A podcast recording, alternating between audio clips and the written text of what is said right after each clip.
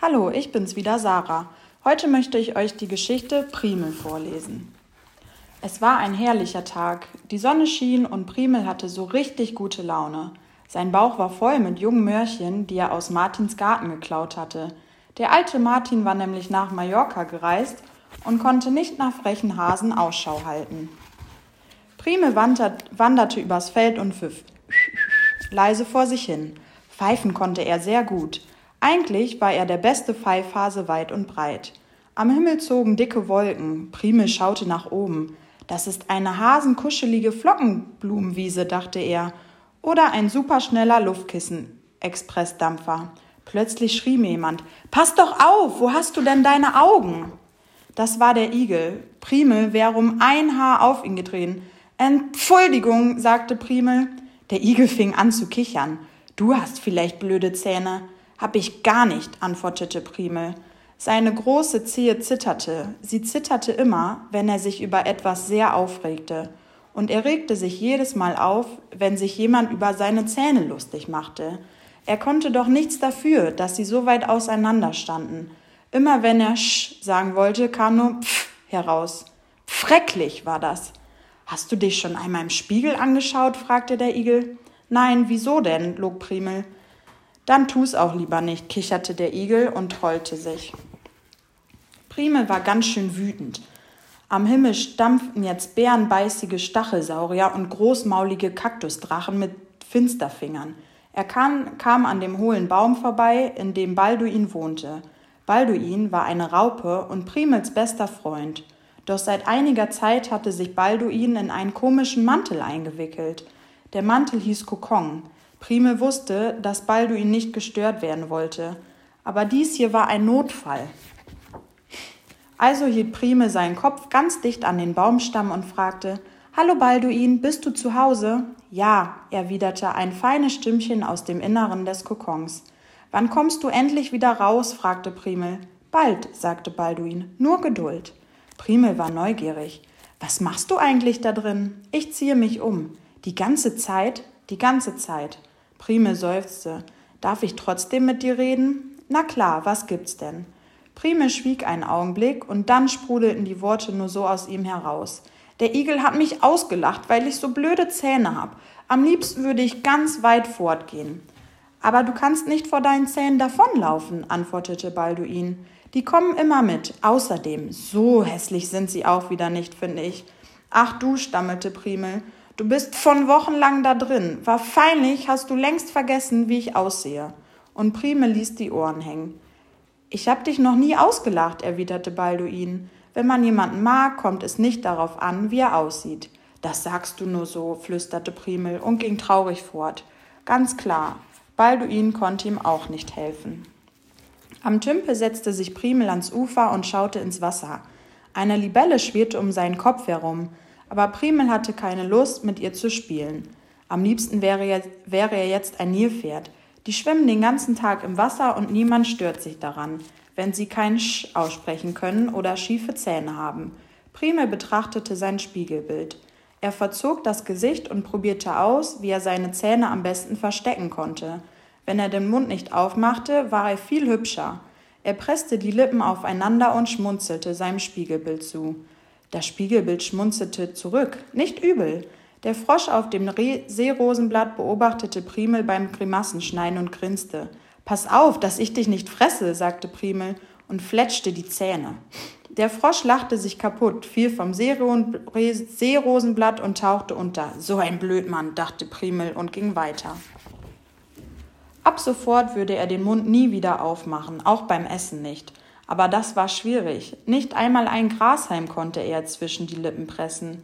Na, dann musste die Mahlzeit eben ausfallen. Im Moment hatte er sowieso keinen Hunger. Oder er würde nur nachts futtern. Im Mondschein, wenn keiner zuschaute. Ein richtiger Mondscheinmöhrenknabberer würde er werden. Und reden würde er auf keinen Fall mehr, höchstens Bauchreden. Ob er schon einmal damit anfangen sollte? Hm, grummelte er mit geschlossenem Mund. Das hieß, ich bin Primel. Hoppla, sagte plötzlich eine Stimme. Primel konnte gerade noch bremsen. Fast wäre er mit einem anderen Hasen zusammengestoßen. Nein, falsch, es war eine Häsin. Kannst du mir verraten, wie ich zur Brücke komme? fragte sie. fragte sie freundlich. Dort wohnt nämlich meine Tante. Ich, die will ich besuchen. Prime kniff den Mund zu. Na klar kenne ich den Weg gar nicht schwer, wollte er sagen, aber es kam nur heraus. Wie? Er war ein lausiger Bauchredner. Primel probierte es mit der Zeichensprache.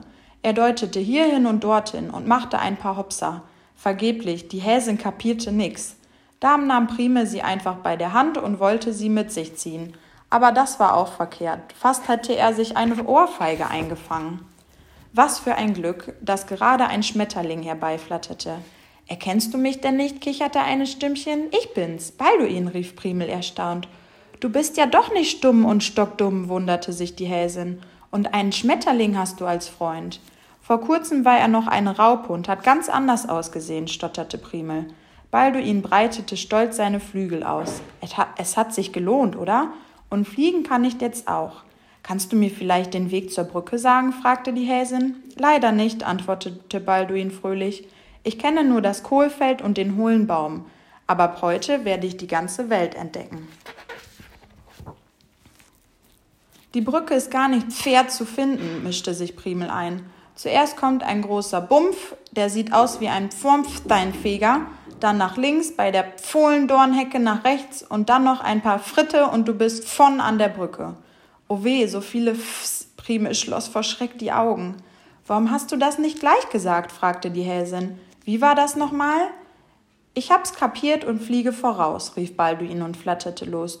Du hast aber einen netten Freund, sagte die Häsin. Und wie heißt du? Hm, machte Primel. Dann verbesserte er sich. Primel. Und du? Charlotte. Falotte. Primel schaute ganz schnell auf den Boden. Ich hab ganz fäustliche Zähne. Deine Zähne sind doch gar nicht schlimm, antwortete Charlotte. Aber schau dir mal meine Ohren an. Mein rechtes Ohr ist viel länger als das linke. Fällt überhaupt nicht auf, meinte Primel und lächelte. Weißt du was? Ich kann mit meinen Zähnen gut pfeifen. Primel pfiff ihr.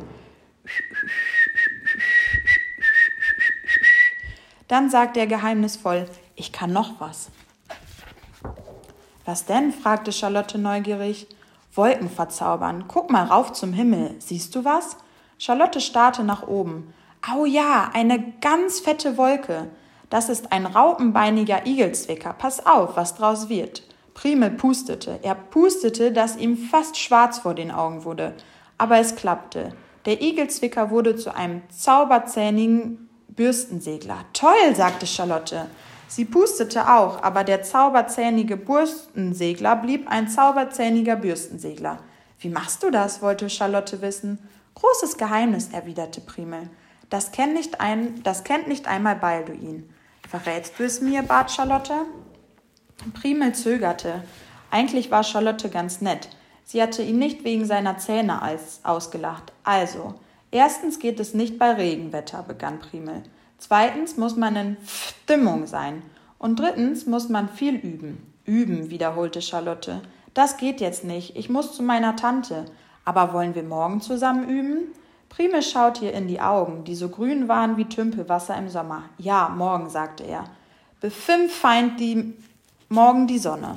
Und wenn es regnet, was machen wir dann? fragte Charlotte. Primel überlegte. Dann fielen wir eben Regenpfeifer oder Grashörer. Oder wir fritzen die Frösse im Tümpelnass. Uns wird vorn was einfallen.